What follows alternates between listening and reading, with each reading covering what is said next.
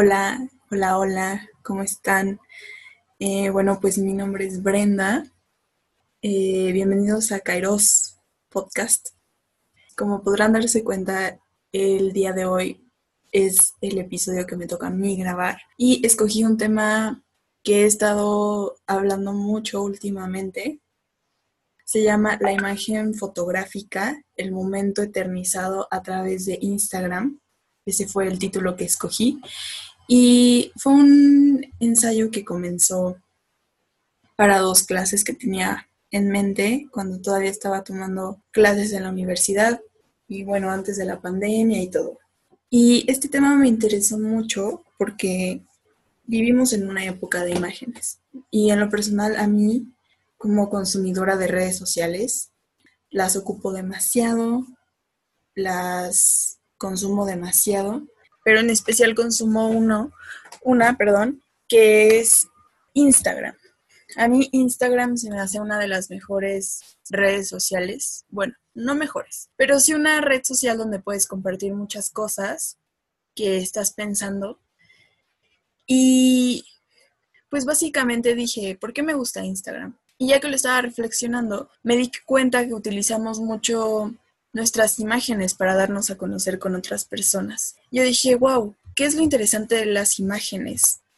Eh, realmente se puede hacer o se puede trabajar con una imagen enfocada desde la filosofía, eh, podemos hablar de ella. Entonces, lo que intentaba hacer con mi ensayo era pues hablar de esta imagen fotográfica virtual y de las consecuencias a las que pues uno como sujeto se ha enfrentado a incluir esta vaya, nuestra participación en las redes sociales, tanto en el terreno social y personal.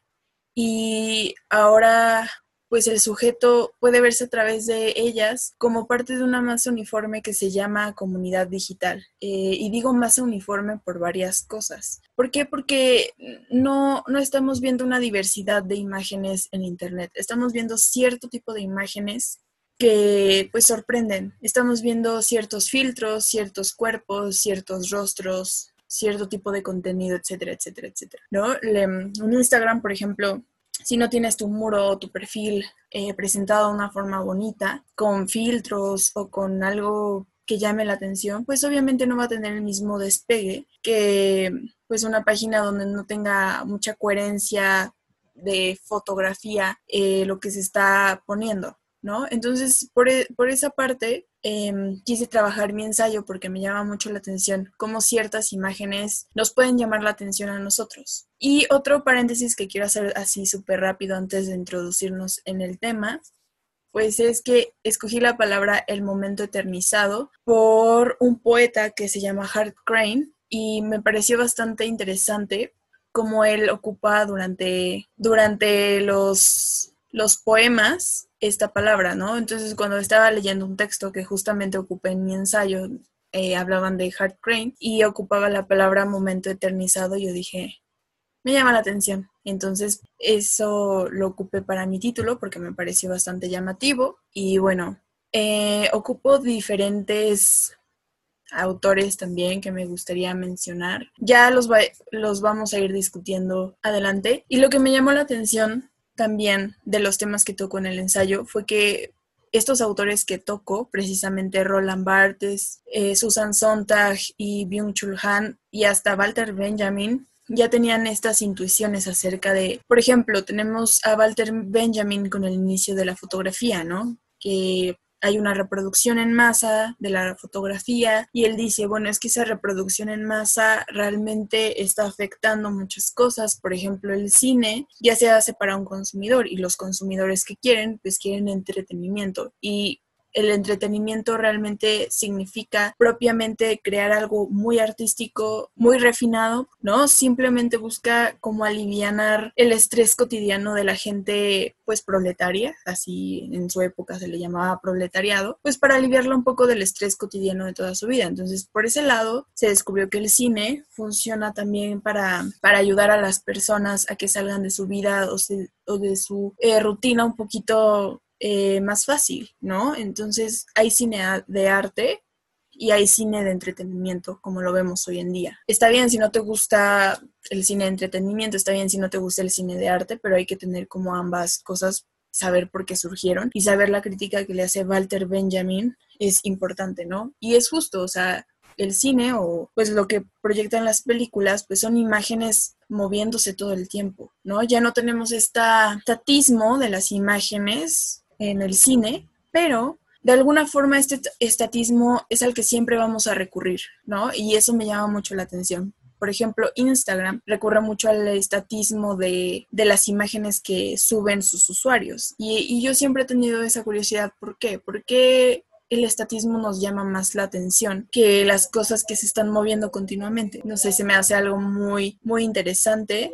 Y bueno, básicamente lo que yo quería hacer, pues era reflejar ese tipo de cosas. Pero ya los vamos, lo voy a ir comentando conforme avancemos con el podcast. Y bueno, empiezo por Roland Barthes con una, él tiene una frase que me llamó la atención al principio de su texto, que se llama La cámara lúcida nota sobre la fotografía. Y cito, la fotografía repite mecánicamente lo que nunca más podrá repetirse existencialmente, ¿no? Y, y Barthes ya tiene como esta intuición, la cual yo también la tengo desde el momento en que quise tocar este, este tema. Y bueno, una de las preguntas que yo quise manifestar durante mis reflexiones si no es la creación de Instagram, un intento desesperado por preservarnos vivos, ya no solo en el espacio y tiempo físico, sino también en el espacio y tiempo virtuales. Y la creación de las redes sociales no debería de resultarnos extraña. Por siglos hemos intentado preservar el género humano por sus proezas, por sus habilidades. La técnica a la que se refieren varios filósofos, por ejemplo, en el caso de la técnica griega, de la que habla Heidegger muchas veces, eh, resulta también en favor de la preservación de, pues sí, de nosotros mismos, ¿no?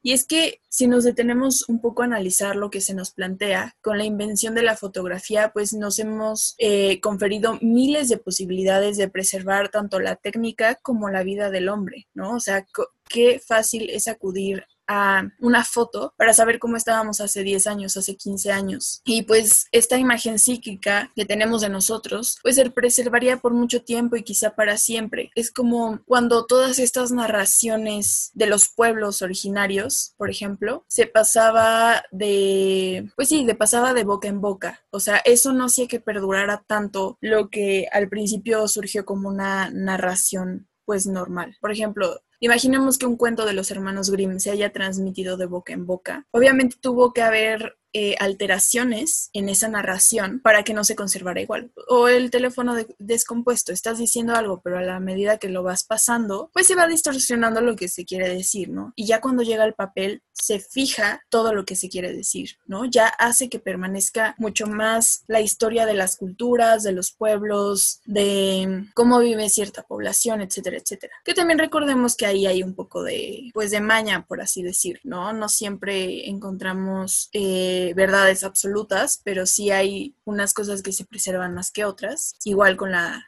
con la imagen, ¿no? Y en el primer apartado que tengo aquí, le puse la imagen fotográfica y su poder dentro de la realidad virtual. Lo quise asociar cuando Benjamin afirma que la autenticidad de la obra de arte radicaba en su aquí y ahora. Eh, y las, las reproducciones en masa, como les había dicho, pues no podían considerarse arte por la forma que eran creadas eran usadas por y para el público, o sea, para la masa, como le dice.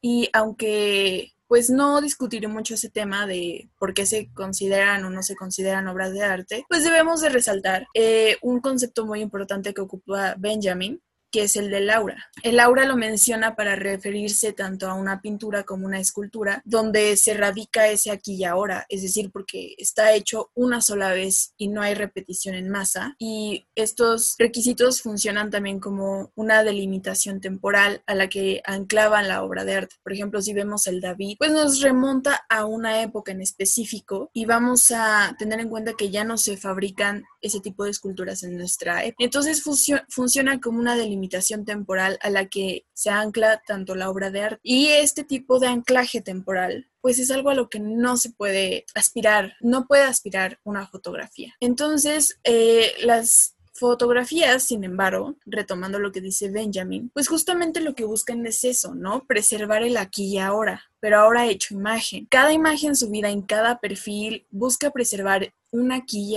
y una hora que no vuelve a repetirse. Es decir, lo que yo estoy planteando es que el aquí y ahora que se está planteando en nuestra actualidad Obviamente es diferente al aquí y ahora que tenía, por ejemplo, Miguel Ángel o que tenía Benjamin, pero siempre se está buscando preservar algo de esa, algo de esa cultura, algo que queramos manifestar. Entonces, las imágenes de Instagram justamente buscan eso, preservar un aquí y ahora. Y volviendo a ahora aquí a citar a Susan Sontag, que, otra, que es otra de las autoras que ocupé, pues voy a empezar a introducir lo que ella dice, ¿no?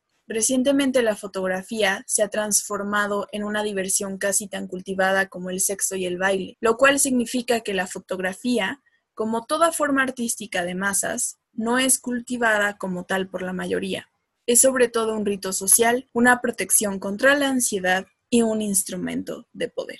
Sí, Sontag tiene demasiada razón en todo su libro, que si lo quieren leer, se llama Sobre la fotografía. Está muy bueno, léalo, está en PDF, me parece. Es muy bueno y justamente lo que dice ella, ¿no? Se utiliza como rito social, ven lo que les digo, para si queremos preservar la cultura de algún país fotografiando lo que están haciendo en algún momento determinado. También como forma artística de masas, relacionado con lo que dice Benjamin, que justo Sontag también lee a Benjamin y lo menciona en un párrafo del texto. Y también contra la ansiedad, precisamente por este FOMO que ha surgido entre las nuevas generaciones, que es fear of missing the moment, como el miedo a perderte del momento. Entonces, ¿qué haces? Pues lo fotografías, ¿no? Para, para recordar que estuviste ahí, para demostrar que estuviste ahí más que nada. Y eso de demostrar también me suena un poquito raro, porque aquí no tenemos que demostrar algo, ¿no? Justamente en mi generación ya es como muy de, pues, ¿a quién le tenemos que demostrar algo? Pues todavía queremos demostrarle algo a los demás, desgraciadamente. No sé si para bien o para mal, pero todavía lo queremos hacer. Y también como instrumento de poder. Eh, y yo aña, ataño esto de instrumento de poder cuando hablamos de una imagen dice más que mil palabras. Esa frase siempre me ha generado mucho ruido, pero luego digo, una imagen dice más que mil palabras. ¿Será que es posible que una imagen exprese mucho más que las palabras? Eso se me hace un poquito complicado. Eso yo lo dejo en duda. La verdad todavía no me fío muy bien de ese, de ese hecho porque ya las imágenes pueden ser demasiado conflictivas demasiado falsas, demasiado pretenciosas. Esa palabra me gustaría ocupar. Pretenciosas en el sentido de que no, no quieren mostrarte una realidad. No quieren que sepas lo que hubo detrás de esa, de esa fotografía. Por ejemplo, una influencer, beauty blogger. Sí, a veces sí, pero también lo hacen por marketing. Pero cuando inició toda esta tendencia de ser Instagramer, de ser eh, de Facebook, de ser influencers, de ser youtuber, etcétera, etcétera, pues tenían como esta tendencia a glorificar sus vidas o hacernos creer que eran perfectas y eso como que se ha ido quedando. Ahorita intentan reformar eso, pero creo que va a ser imposible porque ya el usuario está acostumbrado a que no nos den una cara verdadera, a que no, no se muestren como es. Cuando vemos, cuando ya vemos a los nuevos youtubers, a los nuevos influencers, realmente ya vemos que vienen con un chip mucho más capitalista, con palabras que antes no se utilizaban tanto. Y es ahí cuando te das cuenta que la industria del entretenimiento pues es realmente eso, ¿no? Es una industria que sigue estando en pie precisamente porque a la gente le gusta el morbo, le gusta la polémica, le gusta el escándalo, le gusta saber de la vida de los demás, pero le gusta saber de la vida de los demás que te la cuenten de una forma agradable, vistosa, llamativa, que la persona que está ahí eh, esté ahí por mucho tiempo y que haga lo posible por permanecer ahí mucho tiempo para que siga teniendo nuestra atención. Y eso puede resultar demasiado abrumador. Ya vimos a las estrellas de Hollywood de nuestros tiempos que ya no se han dejado llevar tanto por esto de vean mi vida glamurosa, vean cómo ocupo un Ferrari, como mi bolsa Chanel, eh, en mis fotos, etcétera, etcétera. Ya se ha quitado un poquito eso, pero aún así sigue existiendo el glamour de Hollywood, al que queremos estar acostumbrados. Y bueno, eh, todo esto pasa por nuestro ojo, ¿no? Todo esto pasa por nuestra retina, todo lo que vemos está hecho al alcance de pues nuestros ojos porque es el órgano que más utilizamos, es el sentido que más utilizamos y vaya, o sea, realmente nos ha traído muchos muchos problemas como también muchos beneficios. Como les estaba diciendo, es una imagen dice más que mil palabras, pero la predicación de todas estas implicará algún apego con la realidad. Podríamos llevar esta interpretación de una imagen hacia muchos lados, pero esta imagen pues no está ni siquiera fielmente apegada a su composición contextual. Las imágenes están cada vez más apegadas, como les decía, a un estado de belleza, donde Instagram valora más una imagen con filtros y calidad perfectas, que a relatar realmente una realidad cruda y profunda, porque es una industria del entretenimiento. ¿Qué buscamos en Instagram? Distraernos de nuestra vida real. Lo que menos queremos publicar en Instagram es nuestra vida real. No es porque sea fea, no es porque sea desgraciada, no es porque sea horrible, pero a veces nuestra realidad es tan mundana que no tiene nada de interesante, ¿no? O sea, por eso llegan a donde están algunos youtubers. Ahorita ya no puedo decir que todos, pero la mayoría sí. ¿No? Llegaron ahí. Puse más adelante el ejemplo de Kim Kardashian, cómo llegó, cómo se consolidó como este, ya sea sex symbol o esta persona de curvas muy sensuales, muy marcadas, por medio del escándalo. Y aquí podrías decir, bueno, ¿dónde estaban sus padres? ¿Dónde estaban sus hermanas? Y hasta se rumora que su misma mamá publicó el video donde estaba teniendo relaciones eh, sexuales con su pareja en ese entonces. Y pues ya vemos que lo que llama mucho la atención a veces es el morbo y la polémica, de hablar de temas tabú que a lo mejor en la intimidad de nuestra casa no se hablan tanto y explotarlos de una forma ya más capitalista. Pero bueno, eh, siguiendo con el tema, pues es eh, esta destrucción de Laura es la primera forma en que se manifiesta la imagen fotográfica como la alteración de la realidad que conocíamos. Y bueno, aquí empieza ya toda esta multiplicidad de imágenes, el desprendimiento de un nuevo yo que se muestra a través de la cámara, que se resume muy bien con lo que menciona ya nuestro amigo Byung-Chul Han en La agonía del Eros. El cuerpo con su valor de exposición equivale a una mercancía. El otro es sexualizado como objeto excitante. No se puede amar al otro despojado de su alteridad, solo se puede consumir. Cada que mostramos, que nos mostramos ah, bajo el lente de la cámara y proporcionamos esta imagen que queremos que sea vista por otros, nos estamos delimitando frente a ellos y de alguna forma, pues eh, la imagen que le proporcionamos a otros responde con la homogeneidad buscada para encajar dentro de esta realidad virtual. Respondemos ante la necesidad de hacernos uno con la multitud y que nuestra imagen proyectada sea tanto deseada, pero también perdurable que no solo ante nuestros ojos, sino también ante los ojos del otro, sea deseada y perdurable. Más que a nuestros ojos, creo que lo que más nos gusta es ser deseados y perdurables para los otros. Porque las redes sociales no funcionarían si no, no hay una interacción entre el otro y tú entre el otro y yo, me explico. Entonces, creo que ya lo hacemos más bien para ellos que para nosotros, pero eso podemos dejarlo a discusión también. Eh, y en el caso de Benjamin, eh, la necesidad de apoderarse del objeto en su más próxima cercanía,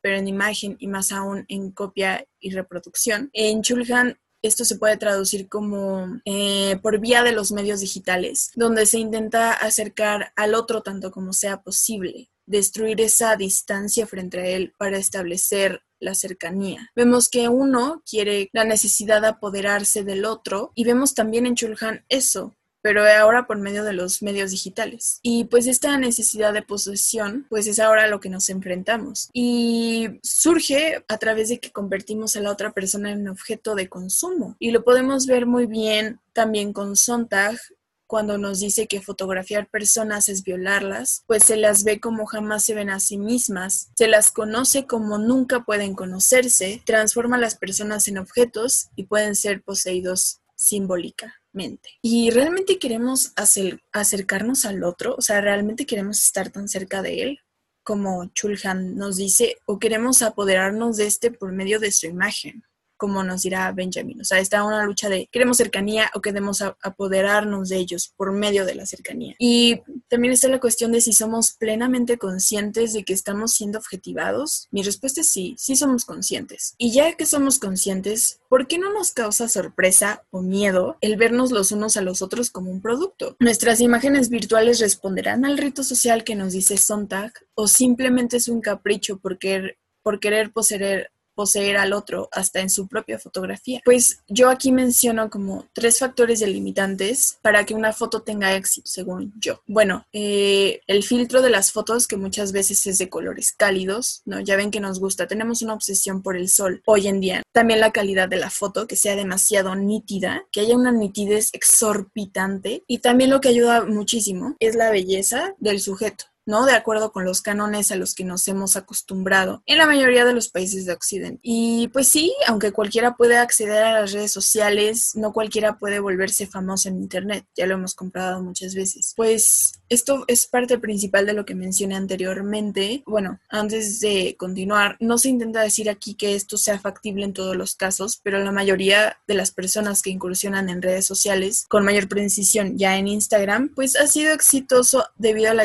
a la imagen que proyectan de ellos mismos. Pues sí, la imagen es como sustancial en, en Instagram es lo que me llama mucho la atención. Todo es importante en Instagram. Ya vemos las stories, ¿no? Que son otra parte importante de Instagram, que ya no solo tenemos la imagen estática, tenemos los videos de 15 segundos, la, la nueva función que es Reels. Otro punto importante que me gustaría mencionar es el tema de la, de la emotividad digital. En este segundo apartado, decir que o plantear la pregunta de si existe la emotividad digital, las reflexiones en torno de la imagen fotográfica virtual y sus diferentes usos en la sociedad contemporánea. Eh, considero que sigo con este tema de las imágenes, cómo nos ayudan, nos ayudan a preservar un aquí y una ahora. Y aunque se haya intentado reemplazar recientemente la campaña de cuerpos perfectos y tonificados, pues sigue presente el discurso. Ahora lo vemos en Chicas Curvy, chicas curvy que a lo mejor dices, bueno, ya, ya tenemos representación en la línea del modelaje. Pero se han puesto a ver a las chicas curvy últimamente en los desfiles de modas.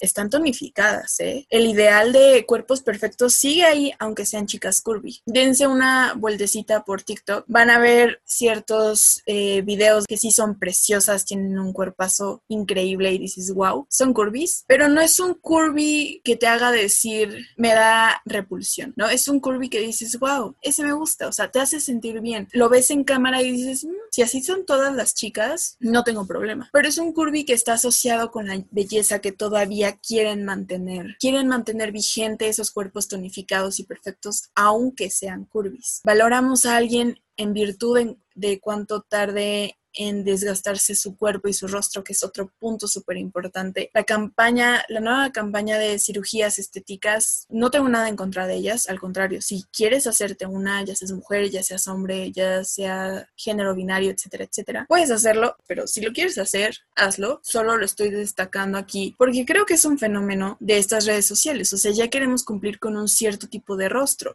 queremos mantenernos como las estrellas de Hollywood lo más jóvenes posibles. Y pues esto surge gracias a que nos han permitido cambiar nuestra apariencia en favor de un modelo estético definido. Y en el fondo lo que yo intuyo que se esconde es que no perseguimos la inmortalidad de nuestras almas, no tanto como antes, sino la inmortalidad de nuestros cuerpos. Y esta inmortalidad corporal dependerá de qué tan ajustable pueda ser para prosperar dentro de los cánones previamente marcados. Y unido a esto, ¿por qué queremos preservar nuestros cuerpos? Pues porque ahora se puede. ¿Y por qué? Pues porque estamos en una era nostálgica, lo emotivo de ver al pasado y ver el tiempo que ha hecho efecto sobre nosotros. Cuando sentimos miedo disparamos, pero cuando sentimos nostalgia hacemos fotos. Esta es una época nostálgica y las fotografías promueven la nostalgia activamente. La nostalgia que nosotros desprendemos ahora es más vívida que antes y el acceder al pasado resulta mucho más fácil de lo que fue en otras épocas. Esto no es más que gracias a la tecnología, pero también a la memoria que viene integrada al hombre. Si esto no formara parte de nuestra condición humana, el recordar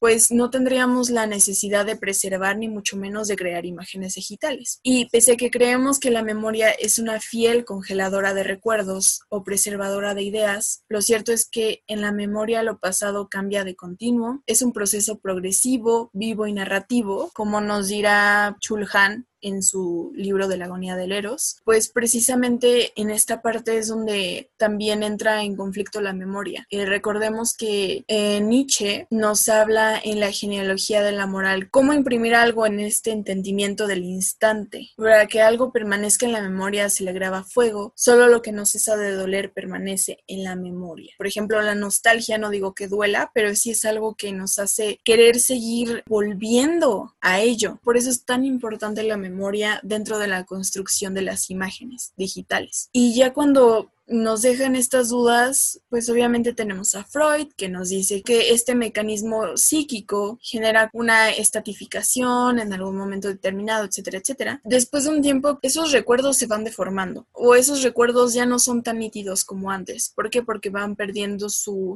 fuerza, su intensidad. Y eso también nos da miedo. Y bueno, esta creencia ingenua de la preservación intacta de un recuerdo en la mente puede ser alterado o reordenado. La creencia popular de no olvidar por medio de la fotografía pues también puede resultar falsa. Tan solo el sentimiento de nostalgia que nos resalta Sontag puede ser un motivo por el que tengamos esta creencia de que las fotografías las pueden ser más memorables que las imágenes móviles pues son fracciones de tiempo nítidas que no fluyen. El fluir de, del tiempo en nuestros rostros, en los rostros de las personas a las que queremos, esa belleza melancólica que de alguna forma nos revelará Benjamin en, en su texto cuando habla del aquí y el ahora y el aura y todo eso, y hasta de nuestros paisajes más preciados volver a una mascota con los años transcurrir, ¿no? De hacer una fotografía es participar de la mortalidad, vulnerabilidad, de otra cosa, precisamente porque seccionan un momento y lo congelan. Todas las fotografías atestiguan la despiadada disolución del tiempo. No recordemos ¿Cómo se llama este podcast? Kairos. Y justo tiene que ver con este tema de nosotros queremos preservar eh, el tiempo de un tiempo determinado, ya sea a través de una foto, a través de una pintura, a través de una escultura, etc. ¿Por qué? Porque eso significa algo para nosotros. No va a significar algo el mismo tiempo que pasamos ayer que para mí como para ti. Entonces eso también repercute muchísimo en cómo hacemos las fotos. Y sí son muchos motivos para querer preservarnos dentro de la imagen fotográfica y no ya como tal dentro de la realidad misma, porque creo que hay una realidad digital. Sí, sí creo que hay una realidad digital. ¿Cuál es? Todavía no puedo responder esa pregunta, pero estoy segura de que hay una realidad virtual. Y cuando nos acercamos a la fotografía lo hacemos con esta ingenuidad, con esta nostalgia y sabemos que en el fondo una fotografía no significa un apego a la realidad verdaderamente. Eh, fotografiar algo se transformó en una fase rutinaria del procedimiento para alterar. Eso es súper importante. Y bueno, en Benjamin lo que podríamos rescatar es que obviamente la fotografía también se puede ocupar para la política. Recordemos que en sus tiempos existió la Segunda Guerra Mundial y obviamente el discurso nazi pues era muy utilizado y pues nada, o sea, nos dejó todo, todo esto, tanto lo ritual, lo simbólico, pues tiene otras formas ya de uso. Por ejemplo, ahorita en el discurso político de nuestra actualidad podríamos encontrar el escándalo de Mark Zuckerberg y Cambridge Analytica, entre que sí y que no fue cierto, pues muchas veces dudamos, ¿no? Ya dudamos tanto de los creadores de estas redes sociales que ya no son intereses puramente genuinos, sino ya tienen como esta visión más capitalista que les decía de los nuevos youtubers que encontramos, porque ya tienen otro tipo de lenguaje de yo consumo tal contenido o yo creo este tipo de contenido porque me da vistas y te lo admiten de una forma tan cínica que dices, ay, qué buena onda, qué buena persona, es muy honesto. Pero realmente está siendo honesto o está siendo cínico al respecto. Se está aprovechando de que el cinismo puede ser usado de alguna forma para, para seguirte dando ingreso. Entonces no hay que confundir el cinismo con, con decir la verdad. Y no, no está mal admitir que nos gusta ganar dinero, no, al contrario, creo que es lo más honesto y genuino que podríamos decir, pero no hacer que eso se vuelva el centro de todo, no hacer que el dinero se vuelva el círculo de todo. Eso creo que es importante resaltar. Y bueno, ya siguiendo con, pues sí, podríamos decir que el fundador de Facebook, para él solo somos meramente datos que pueden ser vendidos a empresas que prácticamente nos incitan al consumo. En Instagram, por ejemplo, nos venden imágenes para que sigamos entrando a que pueden elevar o cancelar, que esta palabra nueva se utiliza mucho. Eh, y pues sí, podemos elevar o cancelar a los usuarios. Podemos hacer influencer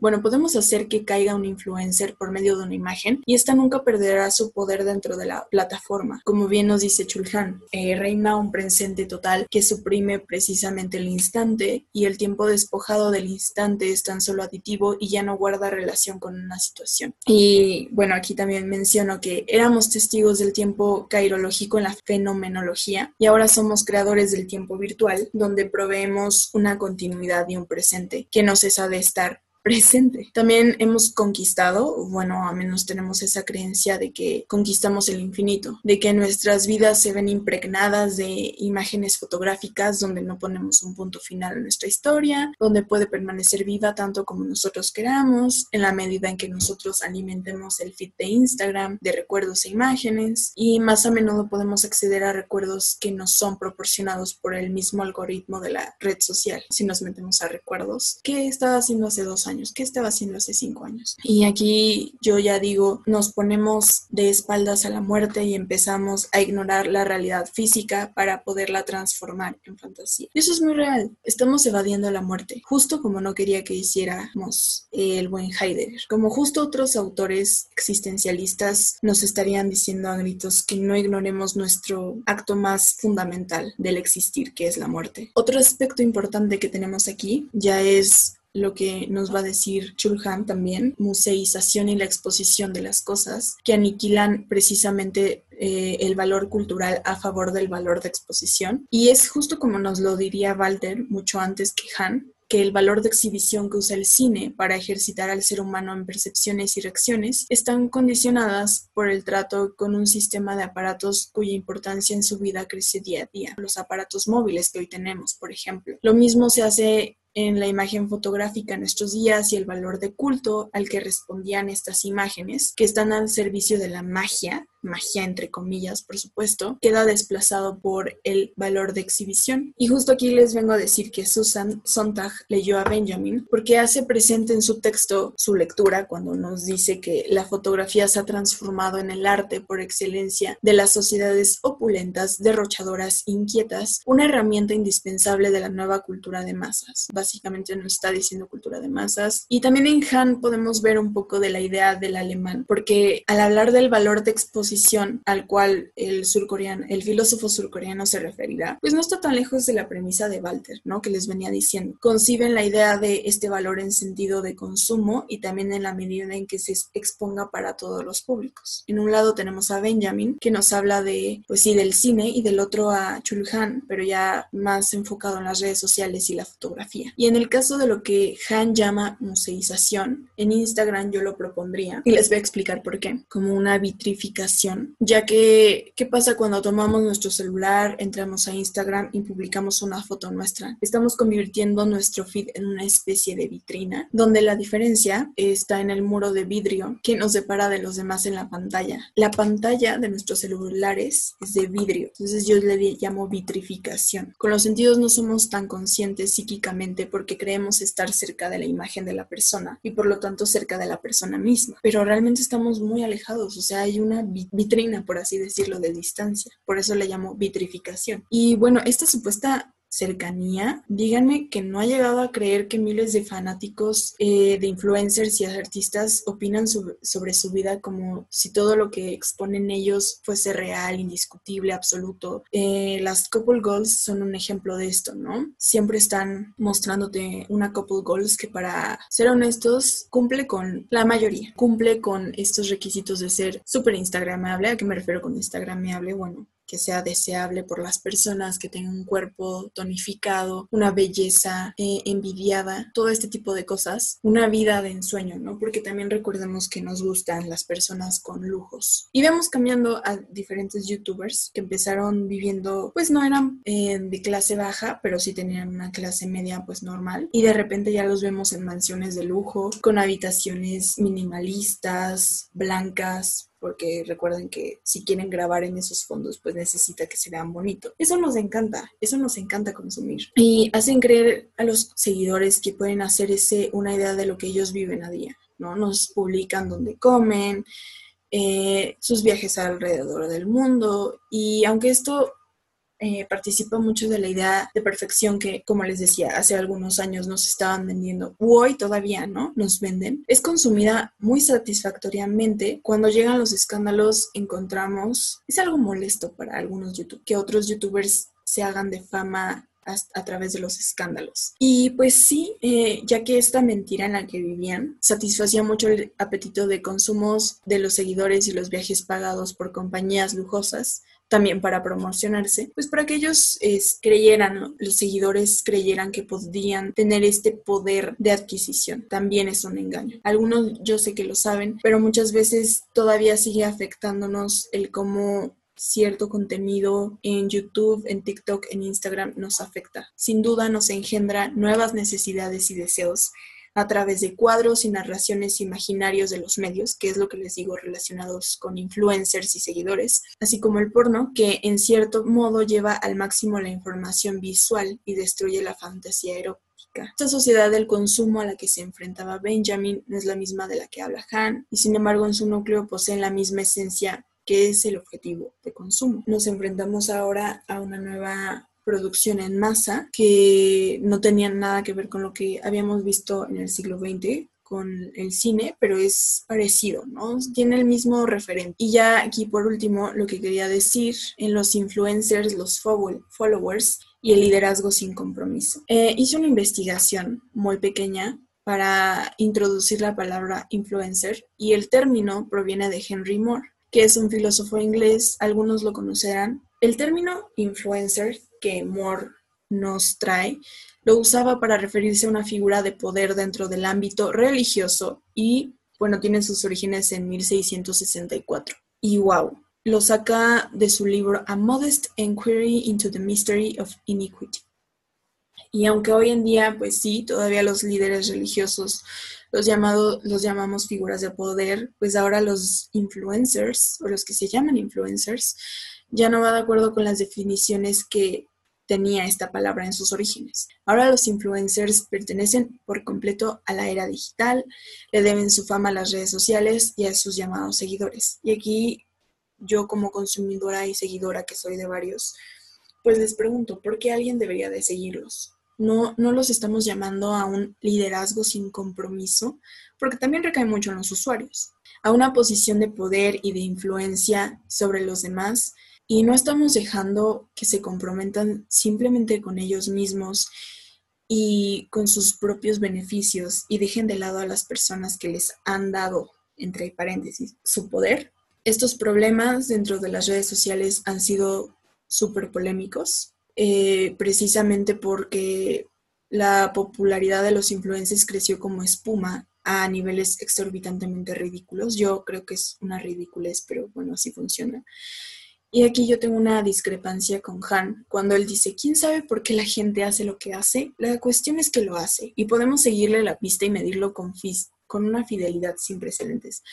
Y es como, sí, Han, sí podemos medirlo con una fidelidad sin precedentes, pero sí me interesa saber por qué la gente hace lo que hace. Y aquí yo pongo de ejemplo a Logan Paul, que es este youtuber estadounidense. Él fue quien se encontraba en Japón, en el bosque de los suicidios. Y pues tras ver ya recorrer el bosque, no vi ese video, ni tampoco tengo muchas ganas de verlo. Pues subió, pues estaba en el bosque de Japón, en el bosque de los suicidios, y ve a una persona que se está suicidando, y él obviamente estaba con su cámara porque estaba grabando un blog o algo, no recuerdo. Y pues en lugar de sentirse como pues mal por la persona que estaba ahí, pues solo se rió y siguió transmitiendo ese video. Y después se disculpó, pero de una manera que se me hace lo más cínica posible. Cínico me refiero a que solo lo hizo por el compromiso, ¿no? Solo lo hizo porque podía perder a más followers si no lo hacía y porque YouTube ya casi le cerraba el canal y YouTube tampoco hizo mucho, ¿no? Las políticas de ética de YouTube también podríamos analizarla en otro, en otro podcast, pero casi no hizo nada. ¿Por qué? Porque Logan Paul, pues para ese tiempo tenía bastantes seguidores, ¿no? Era uno de los pilares de la plataforma en Estados Unidos y pues lo castigó de una forma muy poco eficaz y bueno, hasta el día de hoy sigue siendo uno de los escándalos más sonados. Otro que podríamos tomar, y aquí sí, ¿no?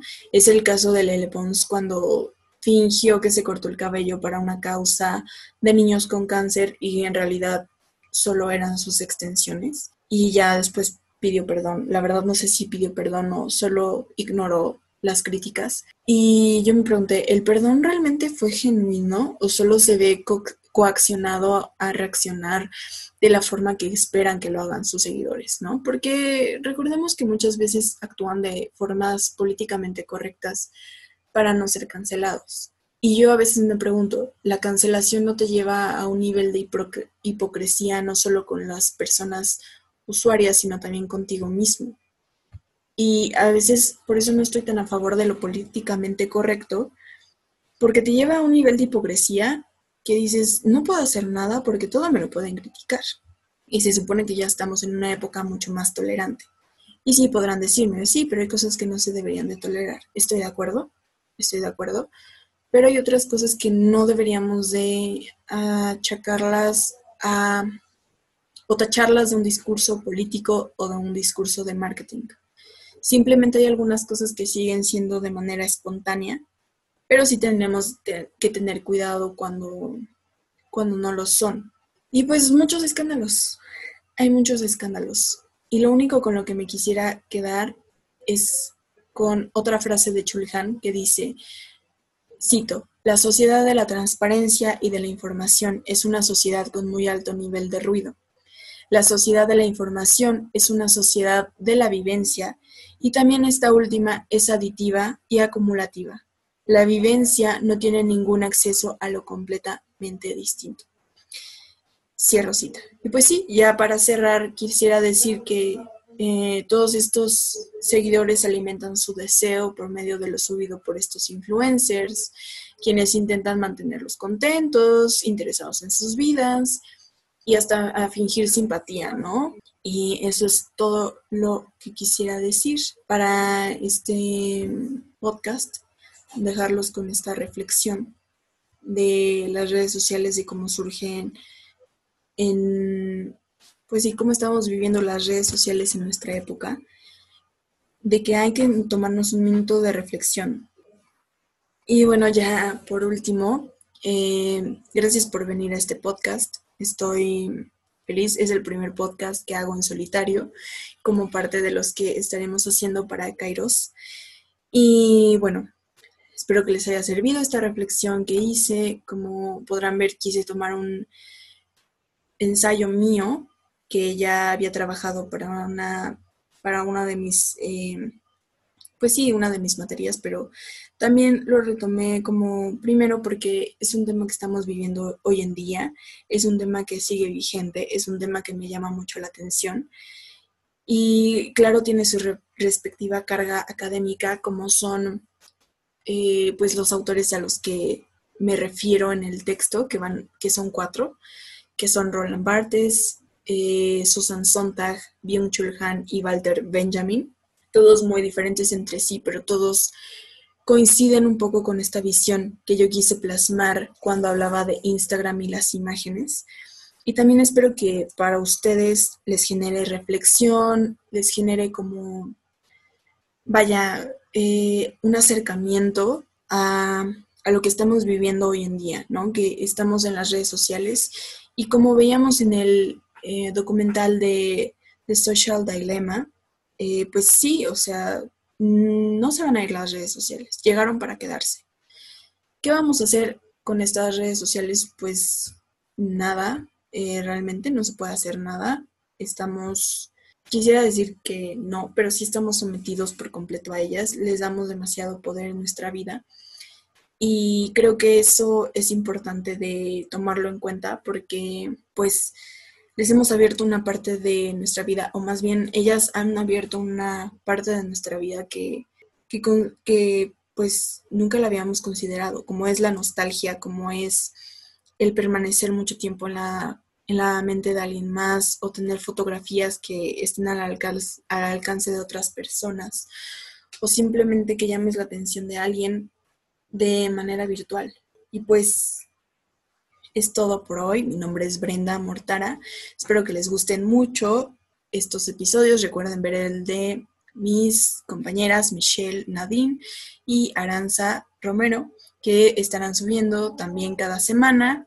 Y recuerden que tenemos un episodio mixto al mes. Espero que se suscriban eh, al, al Instagram de nosotros, que se llama kairos.podcast, todo en minúsculas. Eh, espero que les guste y nos vemos en el siguiente capítulo. Adiós.